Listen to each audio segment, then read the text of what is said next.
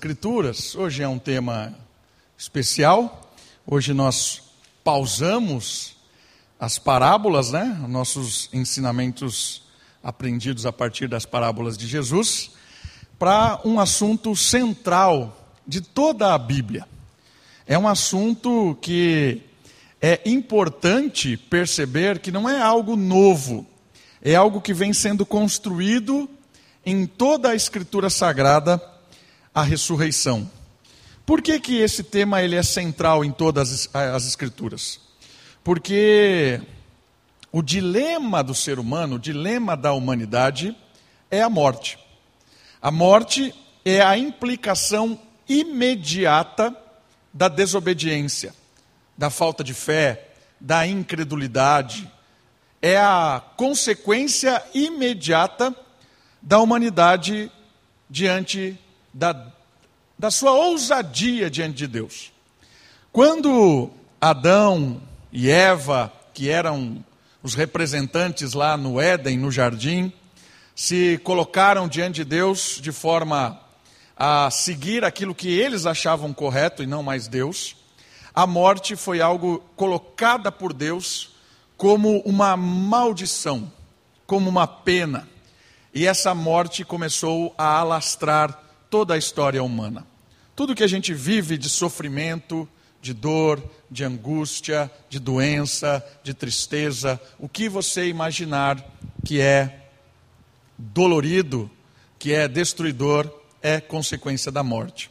Às vezes nós imaginamos a morte apenas física, quando você deixa o corpo ou parte do seu corpo para ir com o Senhor. É essa, essa morte física. Não, mas a morte ela reina em muitos aspectos. Ela reina quando se quebra um relacionamento, ela reina quando você está longe de Deus, ela reina quando qualquer coisa que você se propõe a realizar, esse algo está fora do que agrada a Deus, produz morte. Certo? Morte são vários efeitos. A Bíblia é um livro que está cheio de morte, porque a Bíblia conta a história da humanidade. Por isso que o tema de hoje, a ressurreição, o tema que nós celebramos hoje no domingo, a, celebra a celebração da vitória de Cristo sobre a morte, a ressurreição, ela é cerne, porque ela é a resposta imediata a tudo isso que nós dissemos. Todo banho de sangue produzido pela humanidade por causa da morte é sugado, restaurado, transformado de uma forma imediata e esperançosa, é o que nós vamos ver hoje, por meio da obra de Cristo, por meio do que aconteceu num dia como este, um dia de domingo. Eu gostaria que você percebesse, no nosso tempo hoje de estudo bíblico, a importância da ressurreição na história de toda a Bíblia, na história passada, na história presente e na história futura. Essa é a proposta do nosso tempo bíblico hoje. Por isso eu quero começar lendo um texto que faz parte da história de Israel e, quem sabe, foi a primeira referência clara, né, desconsiderando Daniel, mas Ezequiel, uma referência clara da ressurreição. Ezequiel, capítulo 37. Você tem a sua Bíblia, por gentileza, Ezequiel, capítulo 37. Talvez você já ouviu isso, essa, essa história a visão do vale de ossos secos. E eu quero que você perceba como é que a ideia de ressurreição começou a ser construída dentro do povo de Deus. Como é que Deus foi respondendo à morte dentro do seu povo. Ezequiel capítulo 37, por favor, acompanhe na sua Bíblia. Diz assim a palavra de Deus: A mão do Senhor veio sobre mim, ele me levou pelo Espírito do Senhor a um vale cheio de ossos. Coloca isso na sua cabeça. Vão imaginando o texto, certo? Imagine um vale, um grande buraco cheio de ossos humanos. É isso que ele está propondo aqui. E me fez andar de um lado para o outro, e vi que o número deles no vale era grande, estavam muito secos. Ele me perguntou: Filho do homem, estes, estes ossos poderão reviver? Respondi: Senhor Deus, tu sabes. Então ele me disse: Profetiza sobre estes ossos e dize-lhes: Ossos secos, ouvi, ouve a palavra do Senhor. Assim diz o Senhor Deus a estes ossos: Farei entrar em vós o fôlego da vida, e vivereis. Sobre vós, porém, nervos. Farei aparecer carne, e estenderei pele. Estão imaginando essa recomposição? Começa pelos nervos, farei aparecer carne, e depois pele, restauração daqueles ossos Porei o Espírito em vós e vivereis. Então sabereis que eu sou Yahvé, o Senhor. Profetizei como me foi ordenado. Enquanto profetizava, houve um ruído, um barulho de estalo, e os ossos se uniram, osso com osso. Olhei e vi que os nervos os cobriam, a carne apareceu, e a pele se estendeu por cima deles mas não havia espírito neles.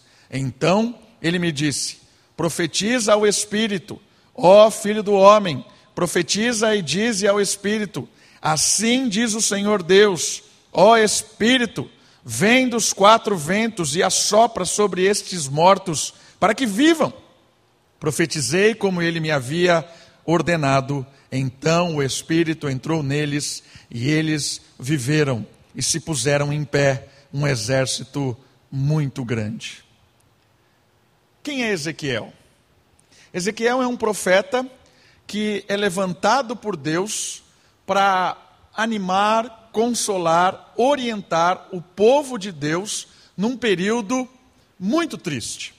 Eles estavam presos, eles estavam em exílio.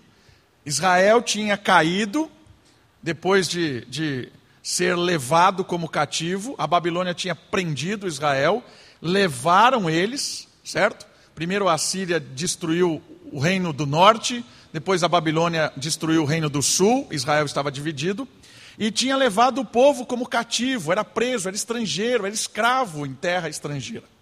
E Ezequiel é esse homem, levantado por Deus nesse ambiente de, é, de exílio, para profetizar ao povo algumas esperanças que Deus tinha para eles. Por isso, essa mensagem, em um primeiro momento, ela tem uma conotação subjetiva. Ela tem uma linguagem metafórica. Ela tem uma linguagem comparativa. E que comparação é essa, pastor? É a comparação de um restabelecer do povo de Deus. O povo estava preso, escravo, morto, dividido, sem ninguém, seco. O vale seco representa, em um primeiro momento, a morte de Israel rebelde, desobediente. Certo? Israel tinha sido obstinado no erro. Estavam mortos. E Deus profetiza para eles através de Ezequiel: Eu vou restaurar o povo. Isso vai levantar vida em vocês, o povo vai voltar, o povo vai se unir, o povo vai ganhar nervo, nervo, pele, vai ganhar vida, espírito. Povo de Deus vai voltar a ser um povo abençoado. E essa era a primeira esperança de quem estava exilado, de quem estava preso. E aí é muito interessante que no, no decorrer da história, quando Deus vai cumprindo isso, traz o povo de volta para a terra, restaura o povo, o, o povo vai ganhando uma conotação maior dessa ressurreição. Porque aí eles vão entendendo que a mensagem não é subjetiva apenas, não é só uma comparação. Eles começam a perceber que não é só um reviver do povo, não é só uma nova, uma nova oportunidade, mas é um reviver da própria história do indivíduo do povo. A ressurreição começa a ganhar um aspecto agora mais físico, mais real, menos comparativo. Tanto é que você tem nos fariseus mais estudiosos da Escritura um conhecimento muito inteligente, muito é, formado sobre a ressurreição. Eles acreditavam na ressurreição, os fariseus. Os fariseus pregavam a ressurreição. Lembram que eu citei há pouco tempo atrás um livro chamado Macabeus, que é um livro de histórias de Israel?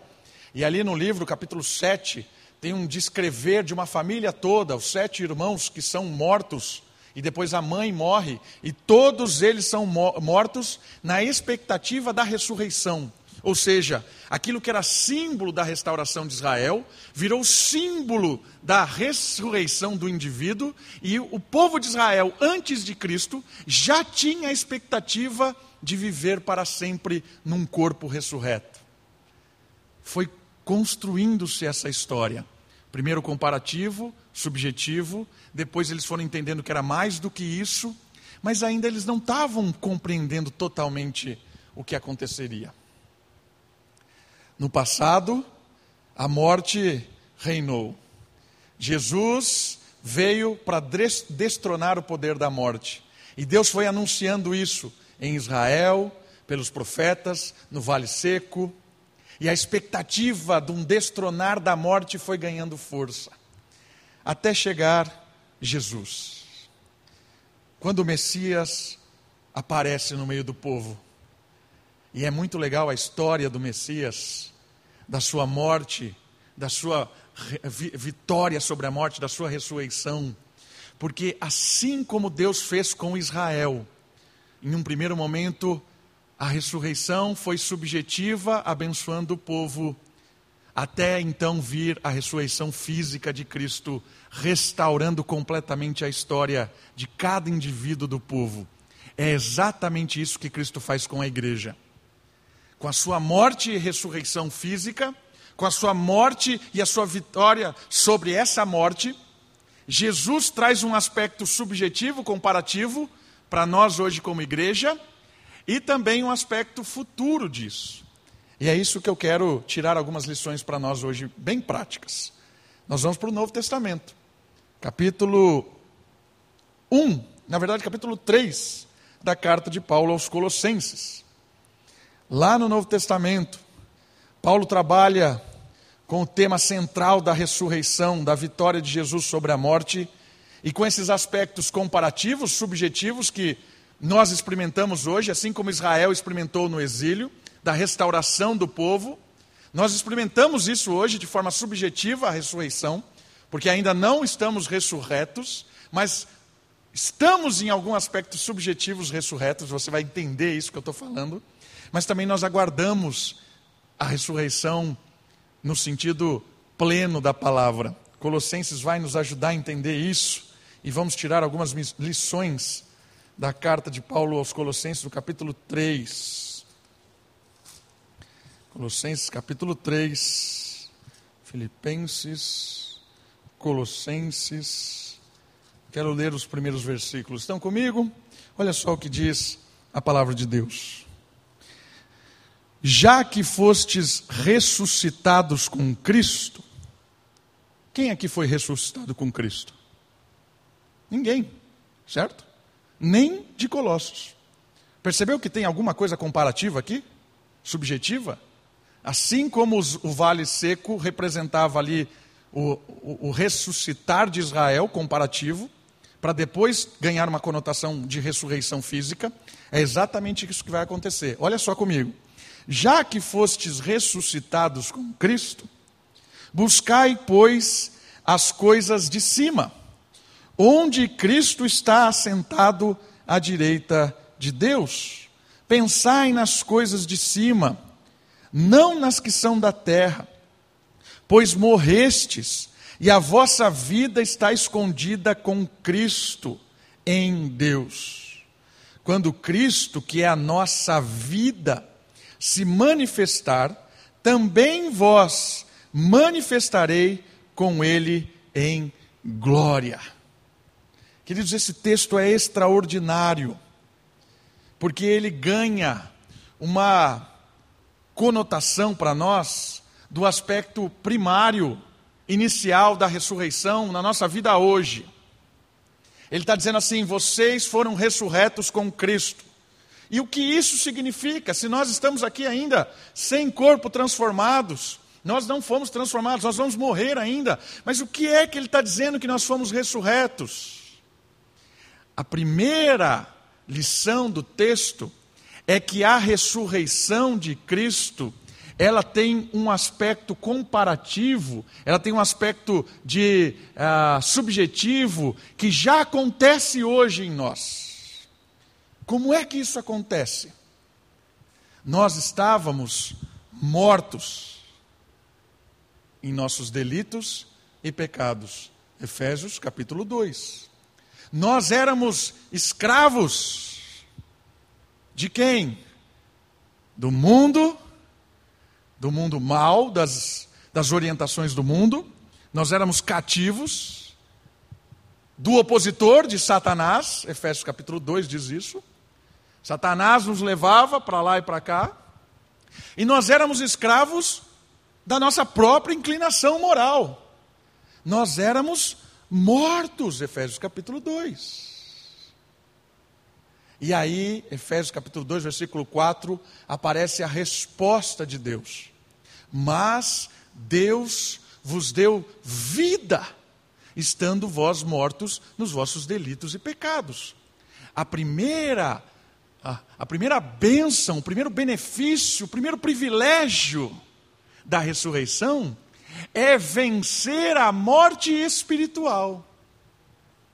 Nesse sentido, nós já estamos ressurretos, nós já estamos vivos, nós não somos mais escravos de ninguém, nem de nós mesmos, nem do mundo, nem do diabo. Por quê? Porque já que fostes ressuscitados com Cristo. Percebeu o que é um aspecto subjetivo, comparativo?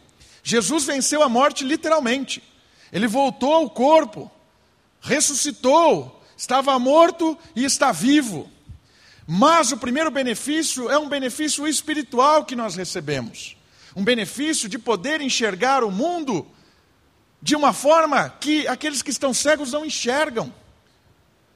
Um benefício de poder enxergar o seu próprio coração, os seus desejos, as suas vontades, de uma forma que o mundo não enxerga e de perceber que existe uma, uma realidade espiritual muito subjetiva, diabólica, conduzindo muita coisa nesse mundo.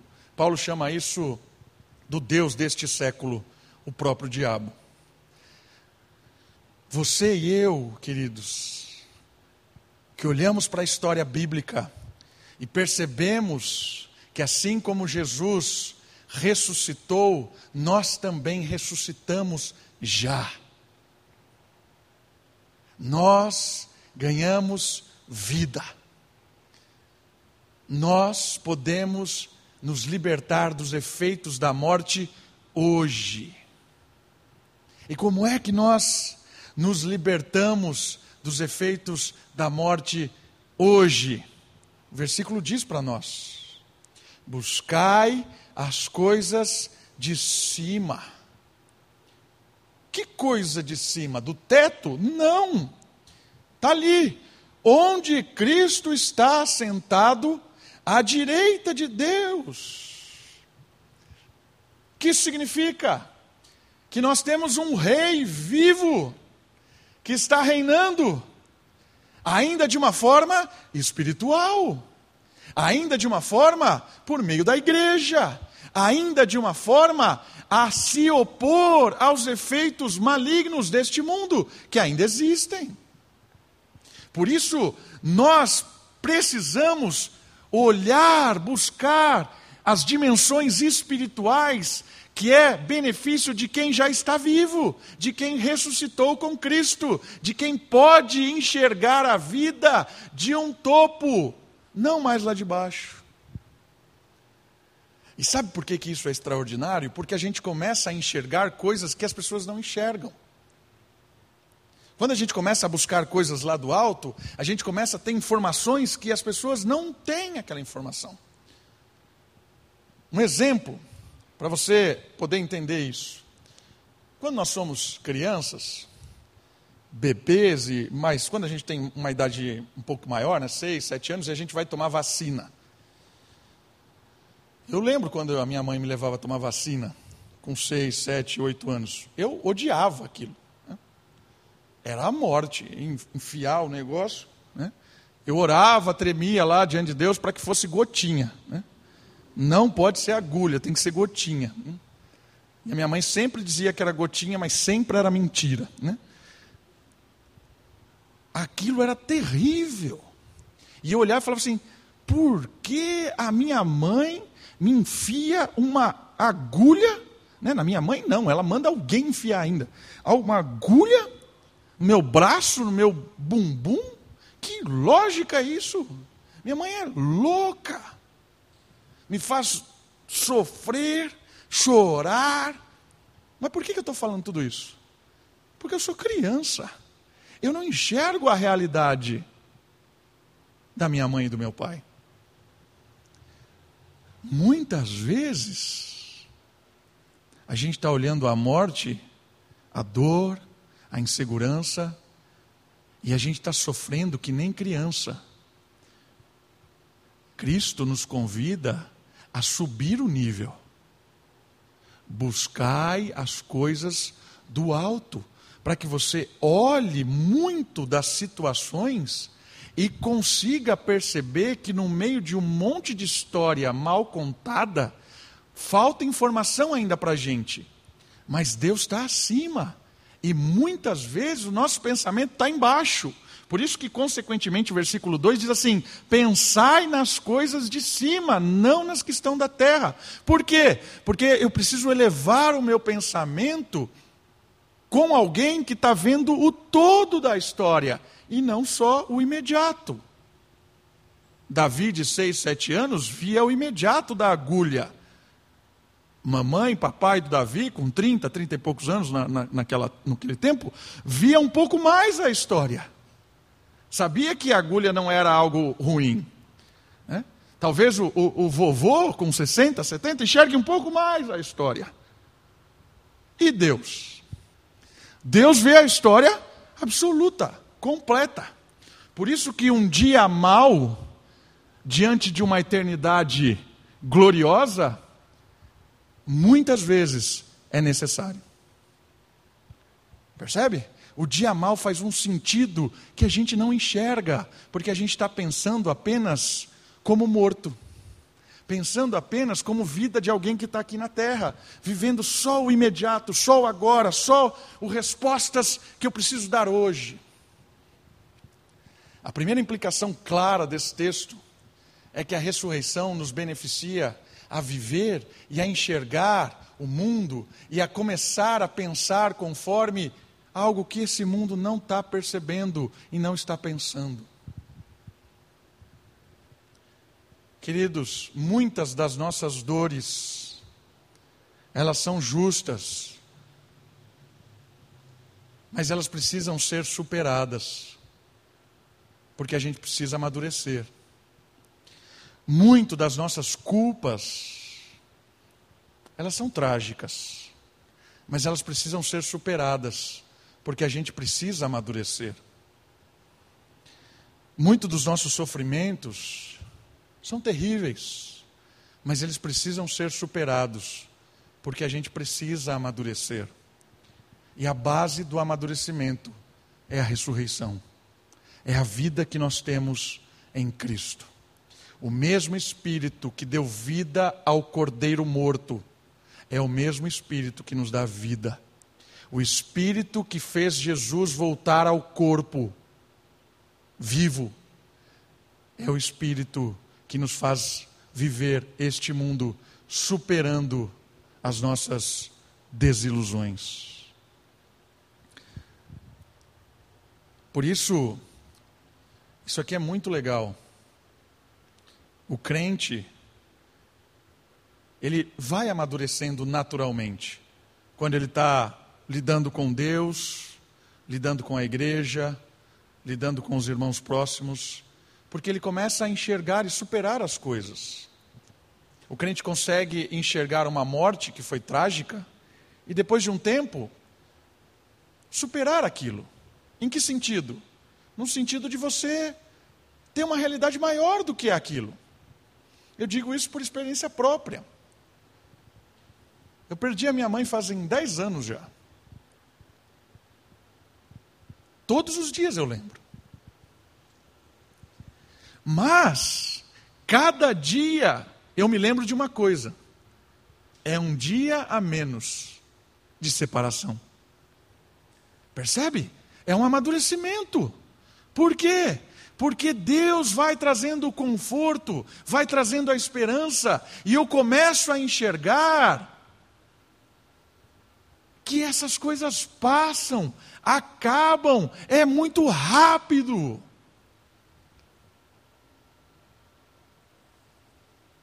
Isso faz com que a gente amadureça, faz com que a gente perceba que essa história ela é tão pequena perto da eternidade.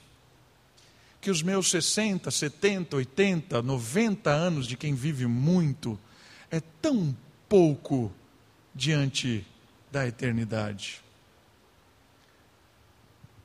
Quando a gente tem essa perspectiva da ressurreição, as nossas dores, irmãos, elas vão se dissolvendo aos poucos. Os nossos sofrimentos, as nossas perdas. Por quê? Porque elas se dissolvem na eternidade e no amor de Deus. Por isso a gente chora, a gente se entristece, a gente fica bravo, irado, a gente não se conforma muitas vezes com as injustiças, com tudo isso que está acontecendo. Mas a ressurreição permite com que a gente comece a amadurecer, comece a enxergar um pouco além do que é o que as pessoas estão enxergando. E a gente começa a superar. Não brigar mais como a gente brigava, não se irar mais como a gente se irava, não perder o controle como a gente perdia, não ter tanto medo como a gente tinha. Né? A gente começa a ser mais ousado.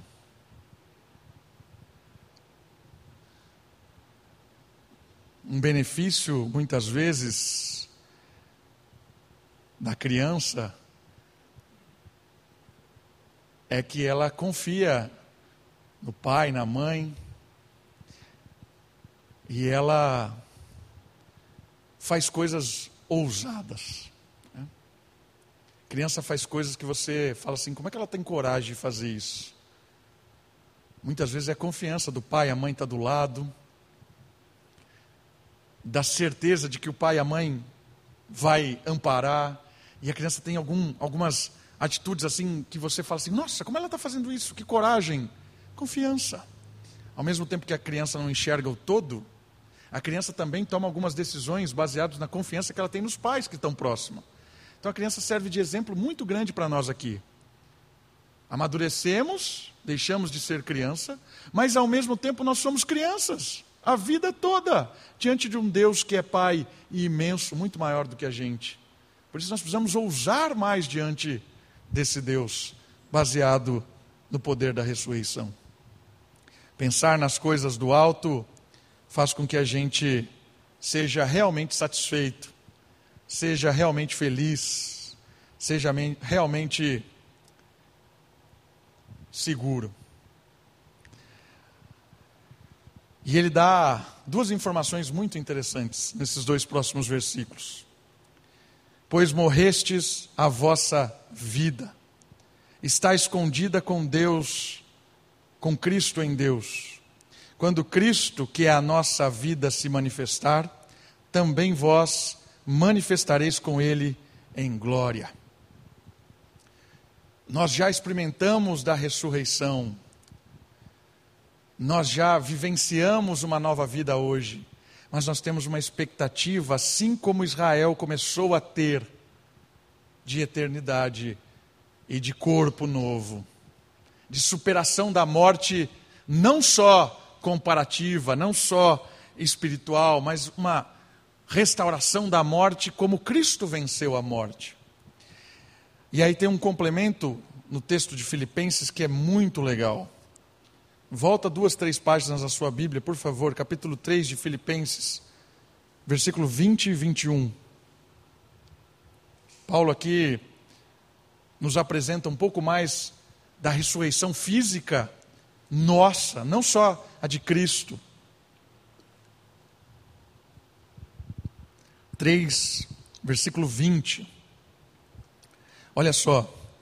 Mas a nossa pátria está no céu, de onde também aguardamos um Salvador, o Senhor Jesus Cristo, que transformará o corpo da nossa humilhação para ser semelhante ao corpo da sua glória, pelo seu poder eficaz de sujeitar a si todas as coisas.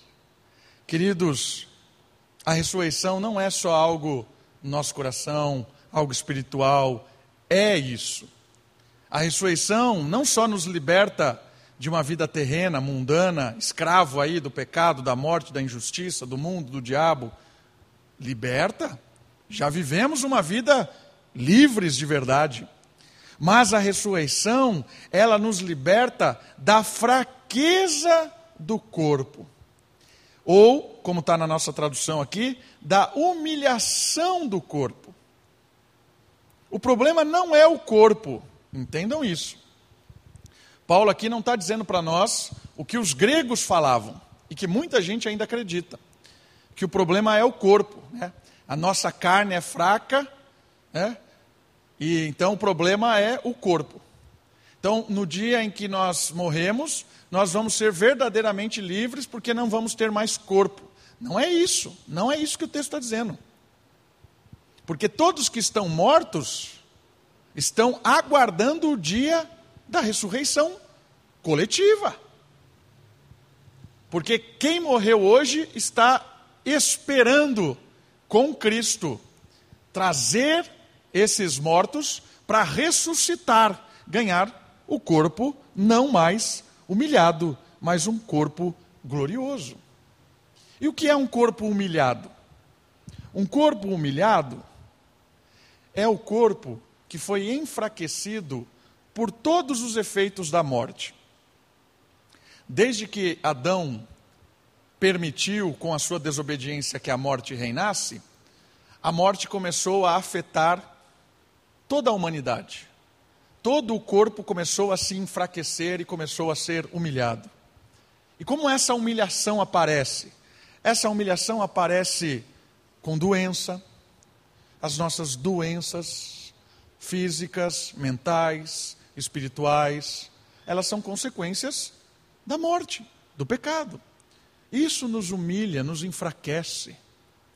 Por mais poderoso que você acha que você é, por mais vigor que você tenha, por mais força, por mais academia que você faça, por mais suplementos que você tome, por mais habilidades intelectuais que você tenha, quando chega uma doença, derruba humilha e mostra que de poderoso o ser humano não tem nada.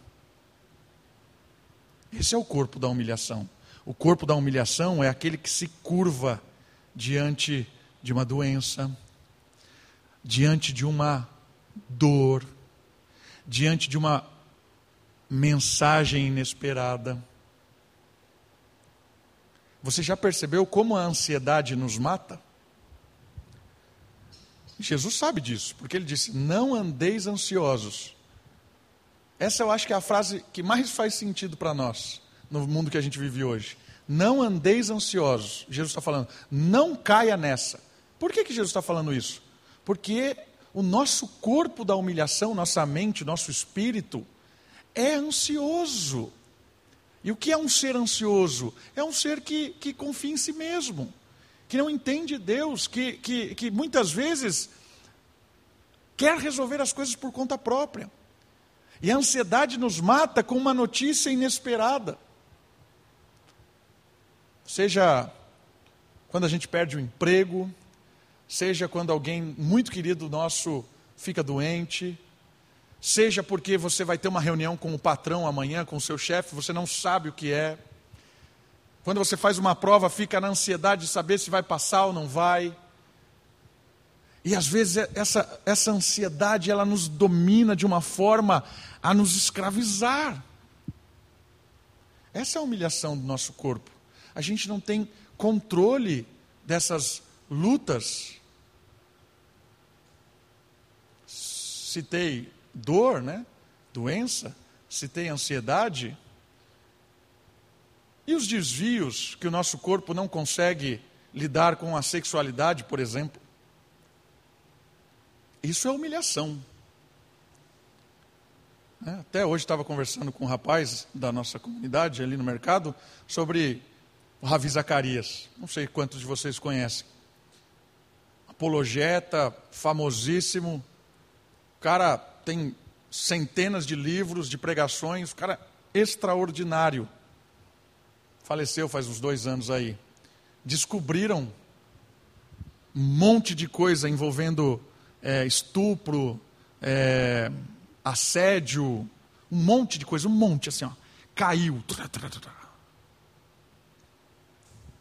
Isso é o corpo da humilhação que, entende? Não se controla.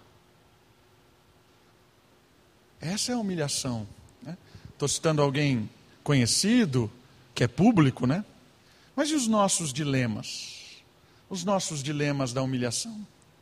Nós, homens que somos tentados o tempo todo com pornografia, com malícia, as mulheres que são o tempo todo tentado conseguir seduzir alguém, né? sensualizar. É o corpo da humilhação. Percebe o problema? Essas são consequências da morte nosso corpo. E o Espírito que Deus nos dá é o capacitador para que nós possamos viver já hoje, vencendo isso. Porque a ressurreição é um golpe na inclinação moral ruim que nós temos. Então, com o Espírito em nós, nós conseguimos amenizar esses efeitos da morte. Nós conseguimos que o poder da morte seja reduzido e que a gente consiga se libertar da dor, né? o máximo possível, porque muitas vezes das nossas dores, dos nossos sofrimentos, são mentais. Muitos dos nossas dores são mentais. Muitos. A pessoa está gripada, ah, vou morrer, vou morrer, vou morrer. A pessoa está dor de barriga, ah, vou morrer, vou morrer, vou morrer. É mente isso. É mente. Ansiedade, né? Vou perder o emprego, vou perder o emprego, como é que vou pagar minhas contas? Vou perder o emprego, meu, meu patrão marcou uma reunião, vou perder o emprego, vou perder o emprego. Desesperado. Mente, mente. É a nossa mente. Jesus está nos chamando para experimentar já uma diminuição desses poderes do corpo da humilhação. E esses poderes são derrotados, são derrotados pelo poder do Espírito. Perdem muito do seu poder. Nós estamos numa fase da nossa vida cristã do destronar, do perder o poder, do diminuir da força do corpo da humilhação. Mas não acaba, irmãos. Não se engane, não acaba. Até o último dia da sua vida, ou até o dia da ressurreição, nós vamos lutar contra nós mesmos, contra o mundo e contra o diabo. Todos os dias. Com o poder do Espírito, é claro. Mas aqui tem a resposta muito legal de que o corpo da glória é uma promessa. E o que é o corpo da glória? O corpo da glória é o corpo em que todos os efeitos da morte são sugados, são tirados, são tragados. Tudo isso que a morte produziu em nós, de derrota, de tristeza, de insegurança, de angústia, de dor, vai ser tirado. Nós teremos um corpo agora glorioso, mas é um corpo físico, exatamente como esse, mas sem as fraquezas, sem as humilhações que a morte nos causa. Exatamente como Jesus. Jesus, ele habitou um corpo também com o efeito da fraqueza. Jesus nunca pecou, Jesus não tinha pecado, Jesus não recebeu a pena de Adão. Mas Jesus, ele habitou num corpo enfraquecido. Paulo fala isso em Romanos. O corpo da fraqueza. E o que é o corpo da fraqueza de Cristo? Ele sofreu, suou sangue, angustiou-se, chorou. Jesus teve dor. Jesus enfrentou o sofrimento da morte. O corpo dele era um corpo enfraquecido, porque ele herdou o corpo de Maria. Maria era pecadora. É, o Espírito sobrenaturalmente tirou ali a culpa do pecado, tirou a pena. Então o Espírito gerou um ente santo que é Jesus. O Verbo, o Filho de Deus, unindo-se com a natureza humana.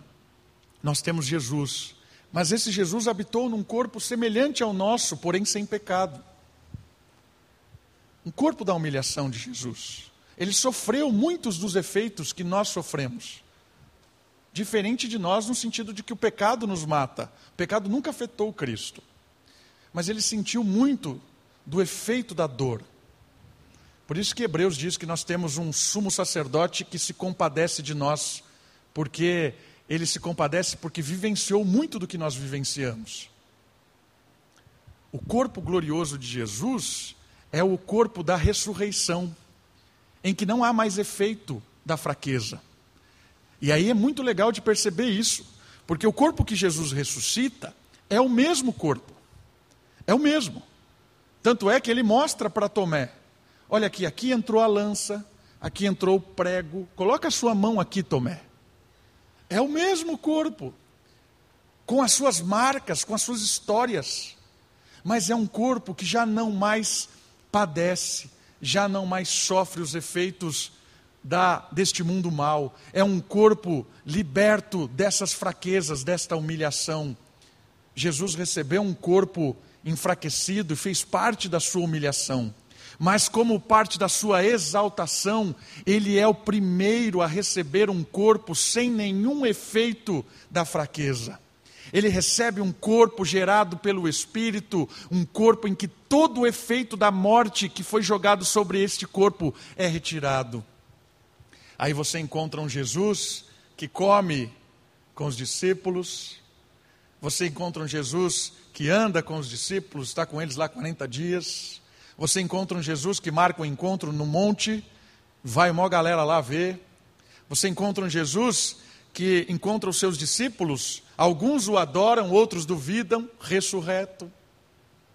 Você encontra Jesus com Maria, que achou que era um jardineiro, com os discípulos lá na estrada de Maús, um Jesus com corpo glorioso. E o texto diz isso para ser semelhante ao corpo da sua glória, pelo seu poder eficaz de sujeitar a si todas as coisas.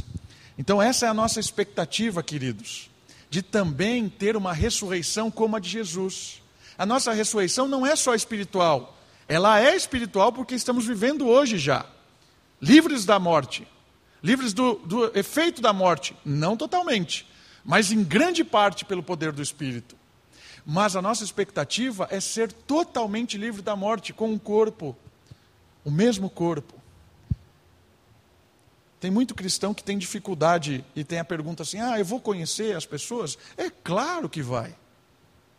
Eu vou ser o Davi para sempre. Vai dar para você procurar outro lugar longe de mim se você não gostar de mim. Mas vai ter que, né? Vai ter que conviver comigo já não vou ter boa parte dessas minhas fraquezas, né? todas elas, né? Vai sugar todas. Talvez aí seja um novo encontro, né? Nossa, é você mesmo, Davi? É, sou eu mesmo, graças a Deus. Mas sou eu. Sou eu. É?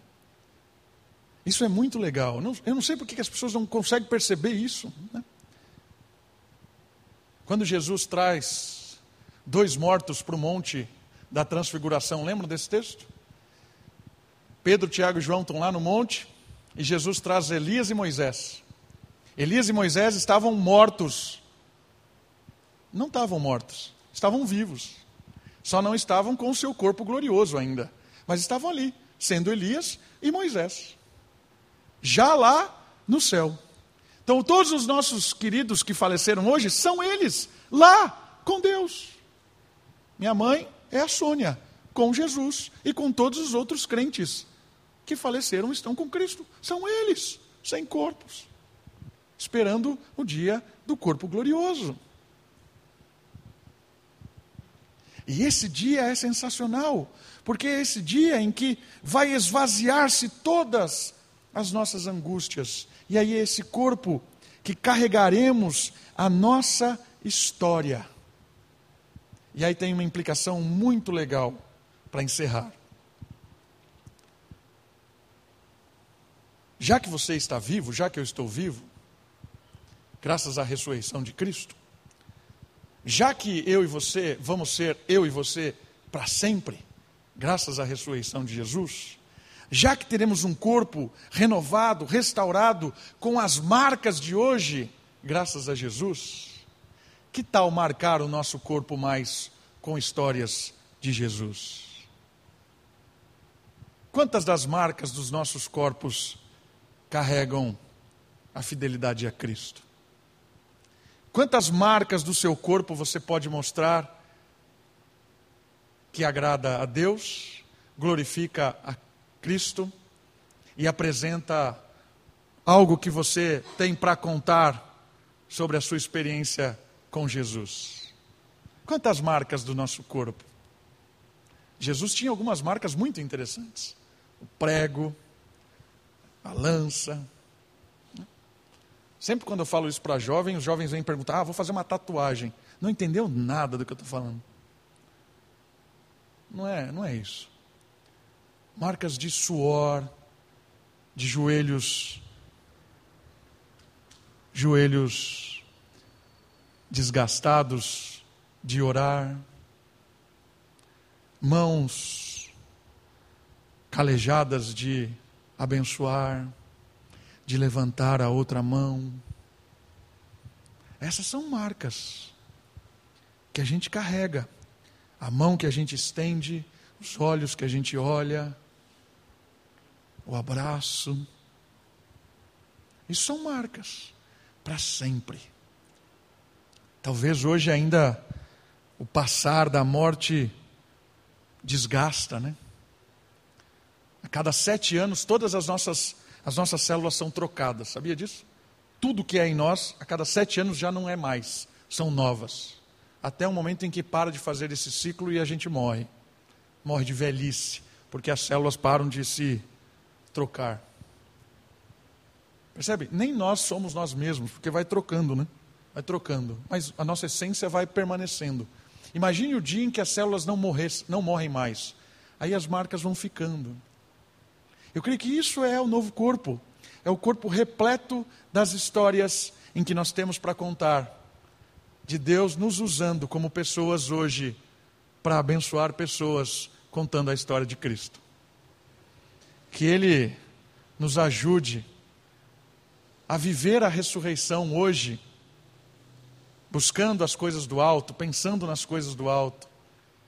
E que Ele nos ajude a pensar cada vez mais nesse corpo glorioso, em que nenhuma fraqueza, nenhuma humilhação, nada mais vai me fazer separar do amor de Cristo, no sentido de estar sempre próximo dele, fisicamente, e também não, não nos separará como igreja, como povo, como família, estaremos todos juntos fisicamente num lugar completamente restaurado. Como esse texto termina?